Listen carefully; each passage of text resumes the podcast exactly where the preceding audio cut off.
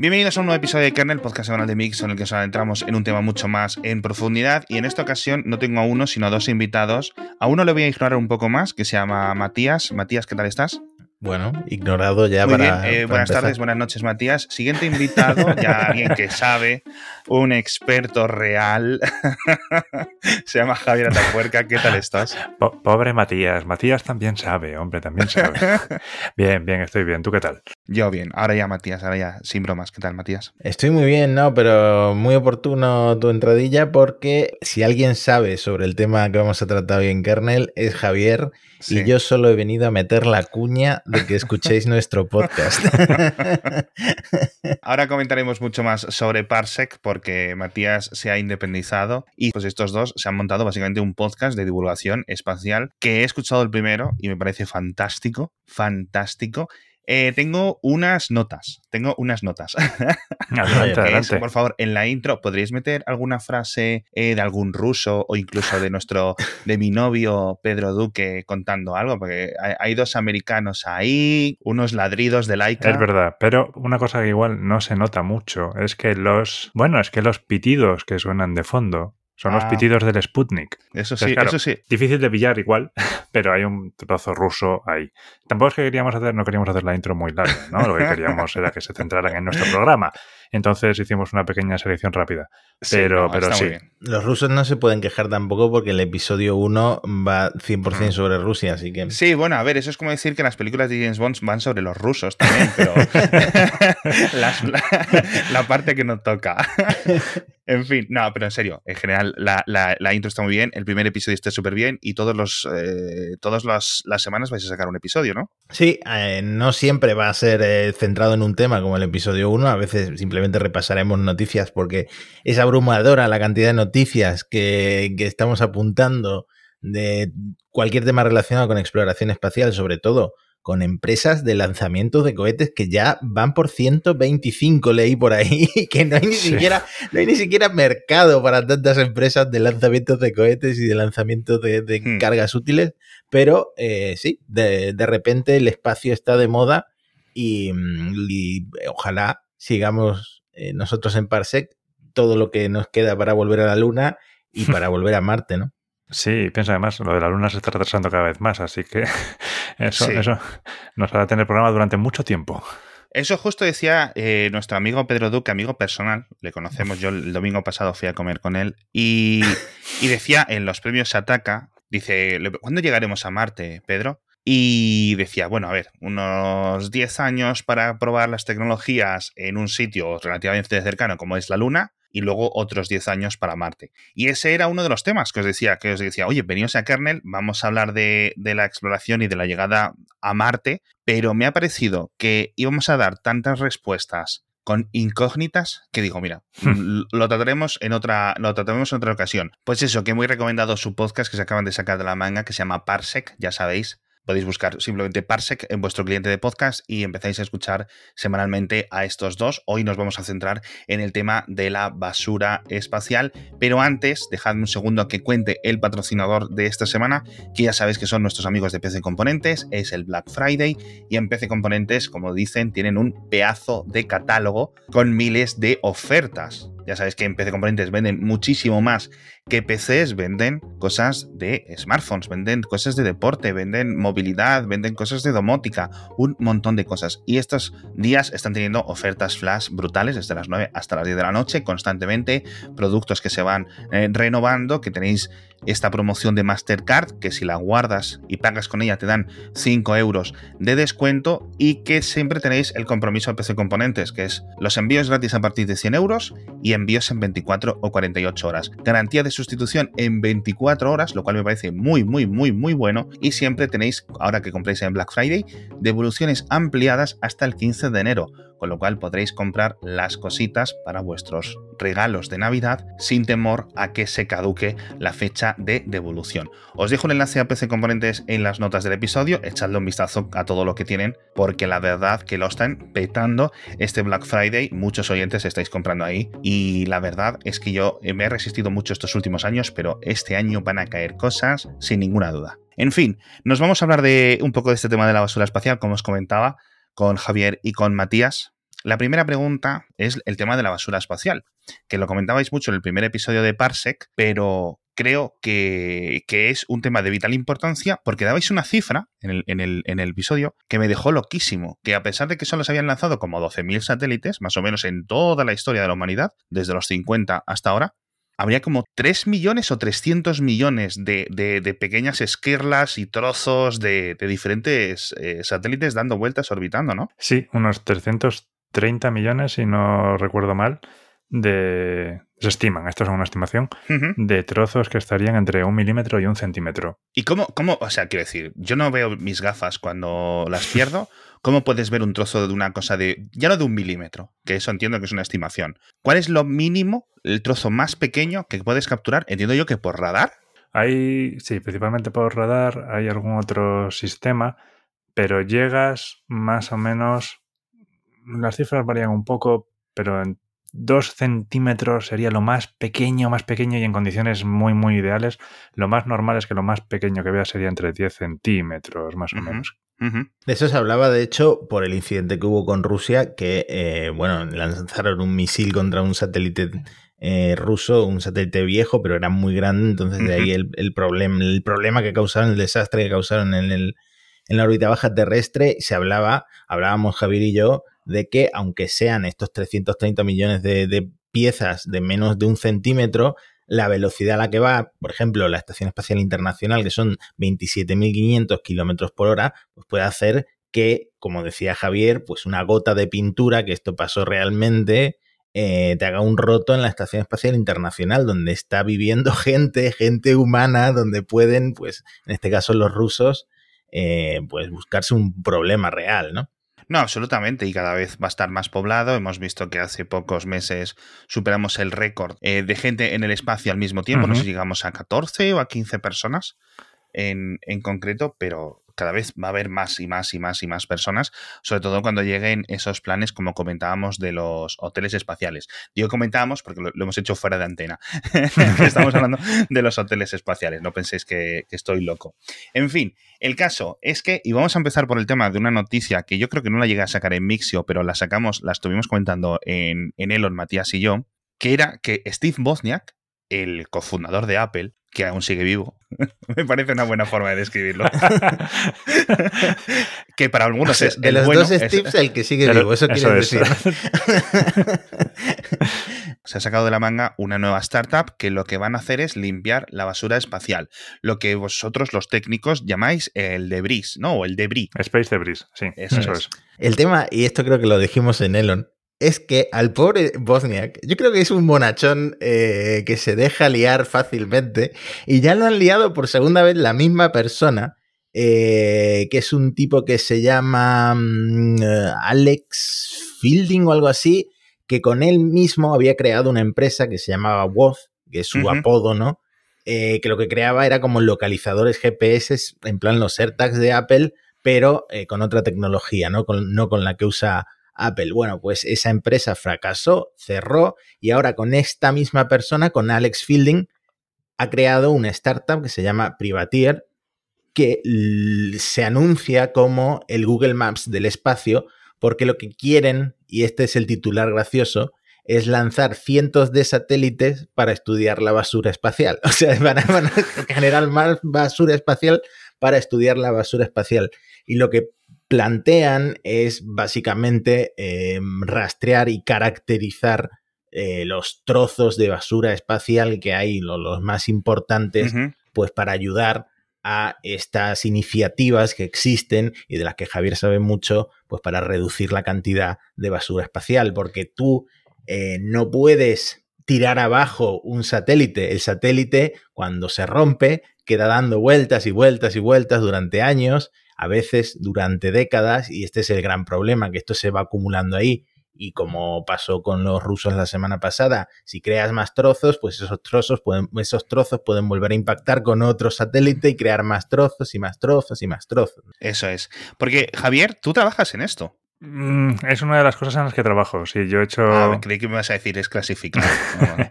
No, no. La mayoría de los proyectos que hago en GMV son para la Agencia Espacial Europea y esos no tienen mucho de clasificado. Eh, pero sí, algunos de los proyectos en los que he trabajado son de retirada activa de basura espacial. ¿Y de qué sirve? Es decir, una vez que envías los satélites y como dice que va a hacer Bosnia con su empresa, con esta que le dice Matías que se va a llamar Privatir, ok, lanzas los satélites, encuentras la basura, encuentras un tornillo dando vueltas a X kilómetros. Bueno, Em, lo que suelo decir a mi equipo siempre es la frase es es complicado. Yo uso es complicado para mucho y esto es complicado. Eh, los tornillos y las piezas pequeñas no suelen ser el objetivo ahora de la retirada de la basura espacial.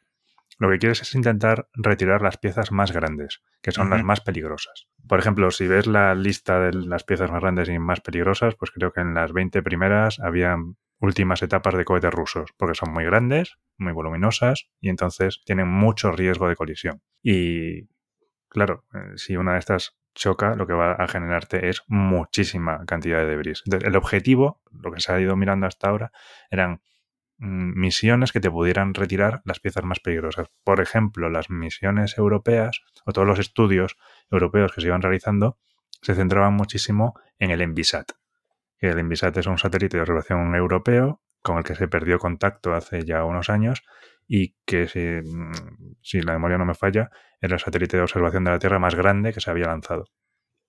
Entonces, claro, está ahora ahí orbitando a una altura más o menos de 700 kilómetros de altura y es un bicho grande y que supone mucho riesgo. Entonces, las misiones que se, están, se han ido estudiando hasta ahora, cómo hacerlo, pues iban orientadas a retirar a Envisat. Porque para trozos más pequeños, bueno, hay otras estrategias que se están pensando, pero son, son muy complicadas porque a ver cómo la agarras, cómo, cómo frenas un tornillo que va a, a 8 kilómetros por segundo. Es, es, muy complicado. Y hay estrategias, por ejemplo, que utilizarían cosas como láseres. Tú vas a un láser de forma que impacte en la velocidad contraria en la que se está moviendo y mediante eso, pero también mediante la ablación, podrías generar un pequeño impulso para fomentar, ¿no? para facilitar que ese trozo fuera reentrando. Exacto. Porque una vez que se sabe, es decir, ¿cuáles son las estrategias para seguir más allá de los láser para intentar eh, frenar a este tipo de, de grandes satélites o de piezas un poco más pequeñas? Cuéntame un poco al respecto. Bueno, hay varias estrategias que se están estudiando. Se dividen normalmente en técnicas con contacto o algunas que son técnicas sin contacto. ¿no? Las de contacto pues implica que el satélite mmm, agarre, interactúe de forma directa con, el, con la pieza que vayas a retirar. Eh, por ejemplo, brazos robots mm, que pueden tener garras, eh, brazos robots de tipo tentacular o eh, las estrategias que podemos llamar de Moby Dick, en la que usas arpones o redes. Os, os lo tenéis que pasar muy bien en la oficina. bueno, en GMV se han hecho ensayos de redes en gravedad cero, o sea, hubo eh, gente que se montó en un avión de estos de gravedad cero lanzando redes a un modelo del Envisat. y los vídeos eran muy entretenidos de ver, sí, sí. ¿Esto lo probáis en la oficina? Es decir, tenéis un modelo de un brazo robótico, de una cosa que lanza arpones y decís, Pepe, ponte ahí un segundo. Mm, los arpones no, pero sí, en GMV hay un par de brazos robots bastante grandes que sirven para simular cosas de estas. Un día, un día me tenéis que llevar a las oficinas. Os prometo que no llevo cámaras para los rusos, ni para los chinos, ni nadie, pero os prometo que, me lo voy a pasar muy bien. Cuéntame, bueno, sigue contándome, perdona que te he interrumpido. Sí, entonces, están este tipo de estrategias. Eh, lo que suele pasar también, que hay que tener en cuenta, es que cuando una, un satélite deja de funcionar o las etapas estas de cohetes dejan de funcionar, obviamente están sin control y se ponen a girar sin ningún tipo de mm, control, valga la redundancia, perdona, es un poco tarde. Eh, entonces, lo primero que tienes que hacer es intentar o frenar ese giro. Entonces te intentas aproximar a la pieza de basura por el eje de giro para así intentar frenarlo, bien sea con las técnicas estas del brazo robot o eh, con amortiguamiento con las redes. O luego hay algunas de estas técnicas sin contacto, donde puedes, eh, se hizo un estudio también para ver si se podía eh, hacer reentrar una pieza de basura con los motores de la nave con la que vas tú, pero por ejemplo la conclusión de ese estudio fue que era más útil para reducir el giro del satélite. Entonces, bueno, con una estrategia de estas, frenas al satélite, lo agarras con algún sistema de los que hemos hablado y te lo llevas hasta la atmósfera baja donde sí. quemándose. Claro, eso es. He leído algo de imanes o de utilizar electroimanes Hmm. para poder atraerlos con la fuerza magnética? Es decir, ir acercándose y poco a poco barrer. Eso vale, sí, pero vuelve a ser para trozos grandes, ¿eh? No te Vale. vale para trozos pequeños porque... No es como cuando limpias la, el suelo de una herrería que vas No. por ahí haciendo. Ah, ok. No, no, no, todavía no. Eso es básicamente el satélite captor, ¿no? El, uso mucho palabras en inglés, eh, pero nosotros llamamos el chaser, ¿no? El cazador. Y el satélite cazador se acerca al objetivo y con los imanes lo que hace es agarrarlo. Al final es una técnica también de agarre para luego llevárselo para, para reentrar. De hecho, ¿Reentran juntos o lo deja caer al- a la otra pieza? esa es una muy buena pregunta. Gracias. Eh, de nada. Eh, la mayor parte de los proyectos que se están estudiando ahora son de uso único. ¿No? Todos estos que estaban estudiando para el Envisat, pues cogían al Envisat y reentraban todos juntos. O mm, la ESA ha lanzado ahora también un, un proyecto que se llama Clean Space, que van a recoger un adaptador de un lanzador y también reentran juntos para quemarse. ¿Qué es lo que pasa? Eso es poco viable económicamente. Quiero decir, sí, Claro. eh, tú estás- te estás gastando muchos millones, el lanzamiento cuesta dinero, fabricar el satélite cuesta dinero, hacer un brazo robot pues no es sencillo. Entonces ahí hay, hay muchos, muchos millones gastados. No es, no es rentable. De, de hecho, hace poco leí una entrevista al, que era, al director de Iridium, creo que era, que decía que, claro, ellos tienen satélites de su anterior generación que no habían conseguido reentrar y que estaría bien quitárselos de la órbita, pero que estaría dispuesto a pagar 10.000 dólares por satélite. Más no. Que, exactamente. Dice que entiende que esto, pues nadie lo iba a aceptar, ¿no? Porque, claro, es muy complicado. Y es lo que te decía, por ejemplo, uno de los estudios que había, que hemos hecho es intentar ver si es viable de alguna manera un servicio para retirar muchos satélites con un solo cazador. Y bueno, están estudiándose. Lo que pasa es que esto de momento está un poco en, todavía en planes. ¿vale? Sí. Sería una especie de camión chatarrero espacial, ¿no? En Claro. cierto sentido. Eso es. Vale. O sea, que vaya por ahí y durante X semanas o X meses vaya recolectando los trozos grandes que se sepa dónde están, se vaya acercando, los recoja, se los junte, ¿no? Sí, es difícil. O sea, la cuestión es que es muy complicado eh, dinámicamente Sí. eh, que vayas cogiendo demasiadas cosas, ¿no? Porque tu, tu sistema de guiado, navegación y control, del cual hablaste con Aida en un programa hace poco, Pues claro, si cambia toda la dinámica del satélite, el, el sistema tiene que adaptarse a esas nuevas condiciones. Entonces, bueno, coger una pieza, bajar e ir a por otra, pues es una opción. Coger dos podría ser, aunque ya es más difícil. Coger más es muy, muy complicado. Entonces, esto es una misión a largo plazo. Estos son probablemente años. Pero bueno. Porque no se puede coger una pieza y, digamos, tirarla hacia abajo. Una vez que la tienes capturada. Con el brazo robot, como si estuviera lanzando una pelota de béisbol. Yo, yo lo siento mucho, pero ahora mismo tengo eh, en mi mente mm, los tebeos de Mortadelo y Filemón, en el que seguro que hay un satélite, saca un brazo robótico como con un codo y una escoba o una paleta de ping-pong y hace y, y se tira unos meses en órbita haciendo pum, pum, pum, pum, pum, tirando para abajo las cosas y tampoco me parece algo tan complicado, Javier, no sé. Bueno, Pensadlo, lo, lo- lo plantearé, lo voy a plantear ¿eh? el próximo día, mañana cuando vaya a la oficina, lo comento a ver, a ver qué sale de ahí. No, A mí me fascina porque en realidad las tecnologías que está, que está mencionando Javier parecen como aparentemente sencillas, ¿no? En plan, bueno, Sí. he tenido esta idea para tirar un satélite, pero claro, se, se complica por, por la dificultad de poner algo en órbita y, y, pues de manejarse ahí en la órbita, esa velocidad y tal. Es como querer hacer algo sencillo, pero en un entorno muy difícil. Y quizá es como que imaginamos, a ver, Star Wars o las naves, no es tan complicado llegar ahí arriba, pues al final sí que lo es. ¿no? Eso es. Y sobre todo caro. Sí, yo creo que lo que se puede resumir, muchas de las dificultades que está explicando Javier, es que uno, todo está lejísimos ¿Mm? y todo va súper rápido, con lo cual no es en plan, esa es la parte difícil. Luego ya el resto, pues al final, de técnicas comunes, quiero decir, la física está muy bien explicada desde hace mucho tiempo. Por cierto, estaba leyendo una noticia sobre una misión china precisamente para esto, que yo no sé cuántas pueden haber a nivel mundial, porque me estás diciendo que en la ESA estáis trabajando en esto, pero obviamente pues China está lanzando cada año muchísimos más, tanto cohetes como satélites, constantemente material, etcétera. Algunos se caen otra vez en un pueblo al lado, eh, que esto no es bueno, no es bueno, es casi mejor que sigan en órbita. Pero eh, cuéntame un poco, ¿cuál es la situación internacional? Eh, Japón, India, Estados Unidos, etcétera. ¿Quién más está haciendo cositas interesantes en este campo? Bueno, hay mucho interés aquí, porque obviamente la órbita baja es una órbita de alto interés. Entonces, y la tenemos muy sucia. Y entonces hay muchas, muchas empresas. O sea, por supuesto, China está haciendo estos estudios, pero tampoco está muy claro si esta misión que comentas es mm, del, digamos, civil o militar. Aparte de que en el programa China es todo, un poco mezclado, ¿no? Sí, estoy leyendo que es la misión Xi'an 21 y básicamente no se sabía nada de ella hasta que han visto que de repente lo que han lanzado, el satélite que han lanzado, se ha situado parejo a una gran pieza de, basura espacial. Y entonces, pues han dicho, pues sí, mira, esto es para eh, temas de basura espacial, pero quién sabe, ¿no? Claro, aquí esto es una cosa que no llegamos a comentar el otro día, pero es que, claro, muchas de estas tecnologías tienen lo que se llama uso dual, o sea, puede tener un uso civil y militar. Una cosa es, por ejemplo, la retirada de basura espacial. Por supuesto, el satélite chino se puede acercar a esta pieza, que si no recuerdo mal era un motor de apogeo, estos que hacen la inyección final para los satélites en geoestacionario.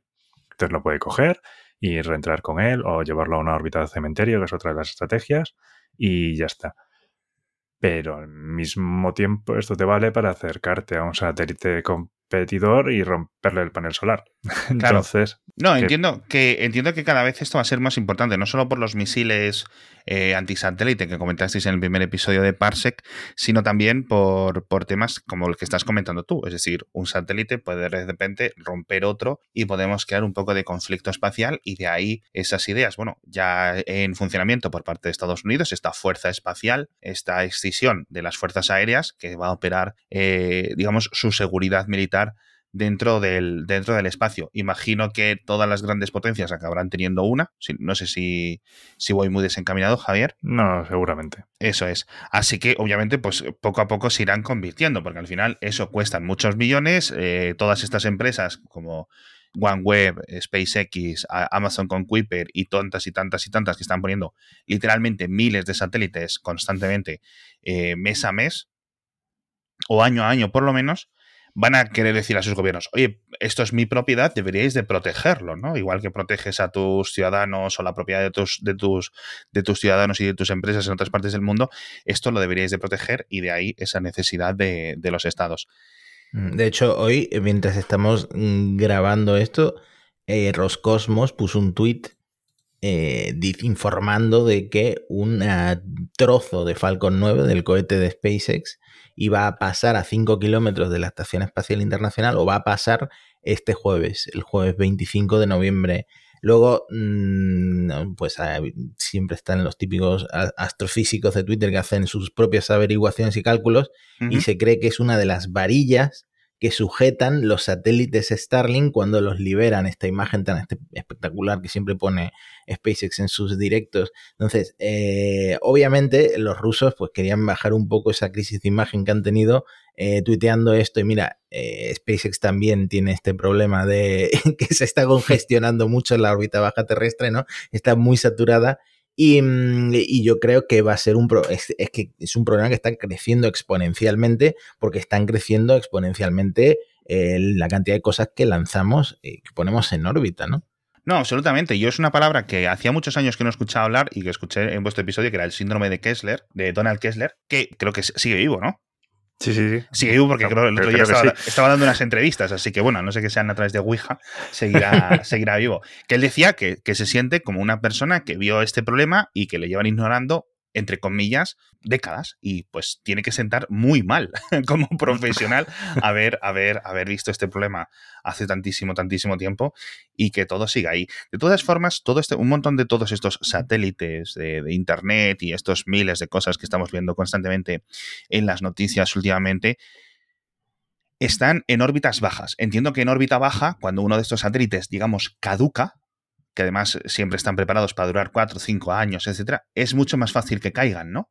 Sí, en realidad los de telecomunicaciones son los que están. Estos que son pequeños satélites sí que tienen una vida más corta, pero hay otros satélites como los de observación de la Tierra, como los de Copernicus, ¿no? de la Unión Europea. Estos tienen una vida más larga. ¿eh? Nosotros estamos estimando para estos satélites entre 8 o 12 años de vida útil. Cuando estás por debajo de los 500, 550, 600 kilómetros de altura, es casi seguro que en un número corto de años vas a reentrar, porque hay suficiente resistencia atmosférica como para que la órbita te vaya bajando, ¿no? Te vas frenando con esta resistencia atmosférica y entonces en una serie de años reentras.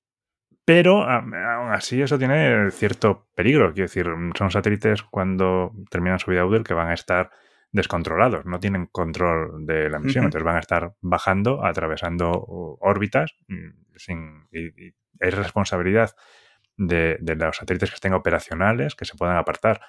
Pero es lo que hablábamos antes. Te puedes encontrar un satélite que ya esté muerto con un trozo de cohete ruso y la has liado. Exacto.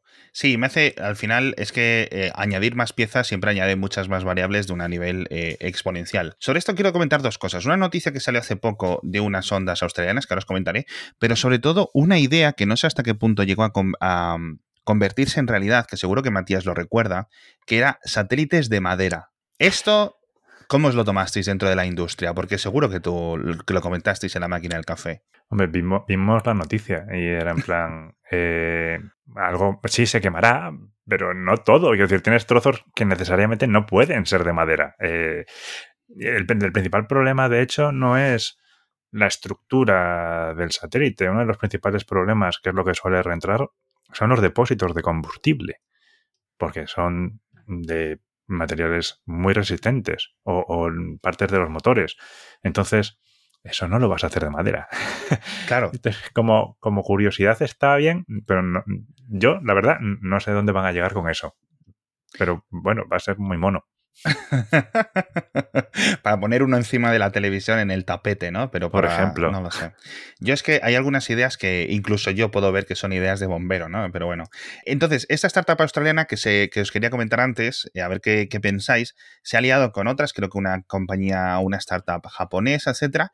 Y en principio lo que quieren hacer es una especie de Megazord o de Voltron, depende de la época, de la edad que tengáis, eh, espacial, y juntar un satélite que sea capaz de trocear esta basura espacial, otro que lo utilice, para eso, para fusionarlo, y conseguir extraer energía y utilizarlo, digamos, como combustible. Es decir, uno corta las piecitas, otro lo mete dentro del combustible y poder operar y poder moverse de un satélite a otro con esa energía que han capturado fundiendo pues eh, esos diferentes trozos de, metal. Esto a ti, sin saber muchos detalles, porque no hay apenas detalles, ¿qué sensaciones te da? ¿Idea que puede funcionar? ¿Idea de bombero? Cuéntame. He oído ideas muy locas, pero eh, esta está ahí, ¿eh?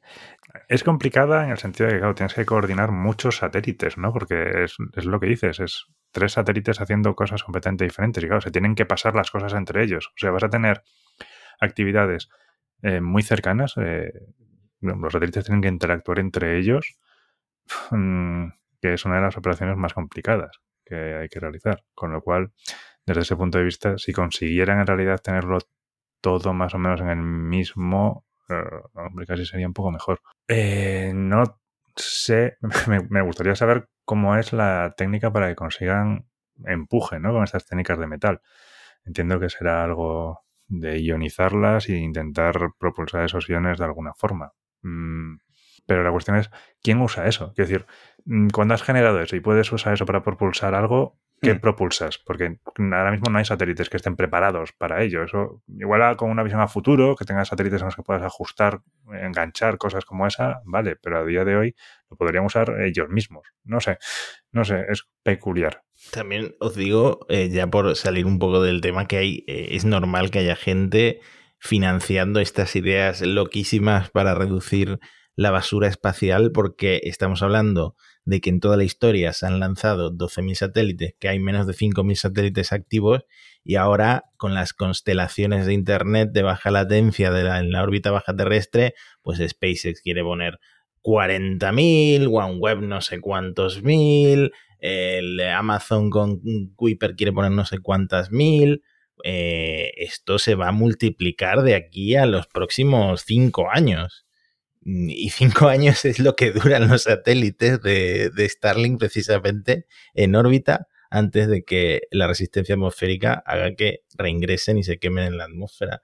O sea que no vamos a parar de lanzar cosas en los próximos años y la basura espacial, que como decía eh, Javi en Parsec, es un problema que hasta ahora no les ha dado igual absolutamente todas las agencias espaciales y los gobiernos, de repente se va a convertir en un problema gordísimo, porque, eh, bueno, este verano una basura espacial rusa, que estamos hablando mucho de los rusos, pero bueno, hay basura espacial de todas las naciones, eh, chocó con un satélite militar chino. Los chinos, pues, como son que muy todo lo tienen en secreto, pues no dijeron nada, pero eh, se vio claramente en los cálculos que eh, se desintegró en más de 20 piezas grandes después del impacto. O sea, esto está pasando, pasa todas las, no sé si todas las semanas, pero pasa muy frecuentemente que la basura espacial genera más basura espacial y va a ser una preocupación enorme en los próximos años. Bueno, con esto de las megaconstelaciones que comentas, no sé cuán en serio lo habrán hecho o no, pero Ruanda ha presentado ante la eh, Unión Internacional de Telecomunicaciones una propuesta para hacer una megaconstelación de 327.320 satélites. Ruanda, bueno. Ruanda. Pues nada, tendrán su mega constelación también. Pero de todas formas, al hilo de lo que comentaba Matías, eh, que pueden ser cosas un poco más sueltas, vamos viendo cómo este síndrome de Kessler cada vez es más una realidad, etc. Eh, Javier, y con esto ya lo dejamos si quieres por hoy. Eh, ¿Crees que puede haber un problema suficientemente grave como para que un montón de este ímpetu que tiene ahora mismo la industria aeroespacial, tanto privada como pública, un montón de cosas que se están haciendo, un montón de startups, comentábamos el caso de Astra, que era una empresa que hace cinco años no existía y ya ha conseguido eh, poner cosas en órbita, que eso es un récord absoluto.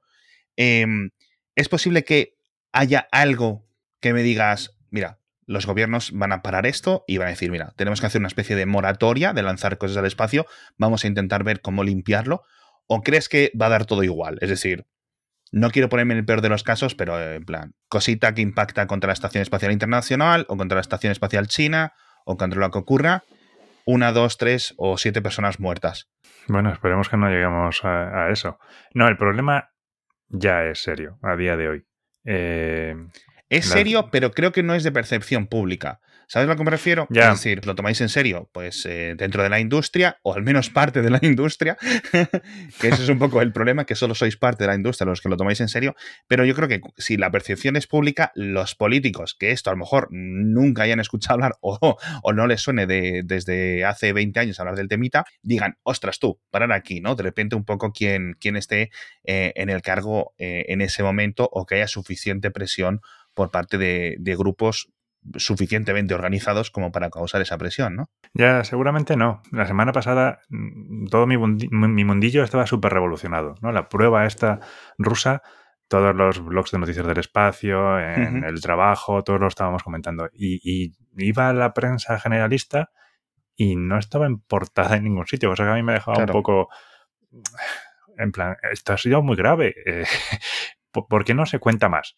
Y sí, no, creo que tienes razón. Me parece que no hay una gran perspectiva del problema en el, en el gran público. Y, pero aún así, creo que sí que se están intentando mover las cosas para no solamente las iniciativas privadas y públicas y todo esto, sino también eh, para intentar eh, tener una legislación, que es probablemente el punto más eh, flojo de todo esto. ¿Una legislación a través de un acuerdo internacional o, un, o diferentes leyes propias nacionales o cómo? Pues probablemente ambas tengan que ser el camino. Porque ahora mismo no hay una ley que te diga que tienes que limpiar después de. No, tienes que limpiar después de pasar. No hay nada que obligue a nadie. Hay eh, simplemente algunas. Mm, no, son legislaciones, algunos estándares que son de voluntarios. Por supuesto, la ESA los tiene, la NASA los tiene pero los tienen porque quieren. nadie te obliga a tener esto. No, claro, al final, al fin y al cabo, un poco eso es la, es un tema de las, las dificultades de establecer las propiedades dentro de las, dentro de las órbitas, ¿no? Es decir, como nadie es el dueño, pues nadie puede realmente ser el que, el que obliga, ¿verdad? Bueno, a ver, mm, hay de, de, los pocos acuerdos espaciales que hay, o las pocas cosas concretas que hay, está la Space Liability Convention, que lo que dice es que si un satélite o algo mm, afecta a otro satélite o a otra nave espacial, la responsabilidad es del país lanzador. Entonces, eh, sí que los países que tienen responsabilidades de lanzamiento, como Francia, Estados Unidos, pues sí que se han preocupado un poco de desarrollar algo, algo más eso. Porque al final, si lo lanzas, adquieres la responsabilidad sobre eso.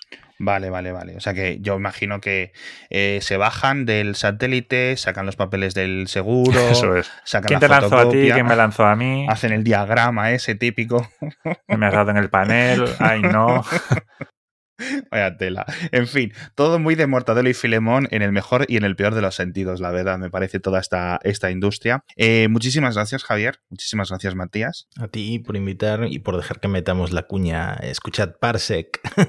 Eso, eso, que de- dedicaremos algún programa especial a todo esto, además del que ya publicamos, que es el primero. Gracias a, a Putin. Gracias, Putin.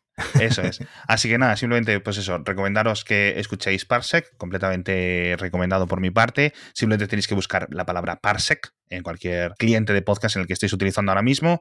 Os dejo enlaces en las notas del episodio al podcast, también a nuestro patrocinador y también a todos los temas que hemos comentado en este episodio, a las redes sociales de, Javier Atapuerca y a las redes sociales de Matías, por si queréis preguntarles cositas en Twitter, etcétera. Y nada más. Muchísimas gracias por estar conmigo un día más en Kernel y nos vemos en el próximo episodio.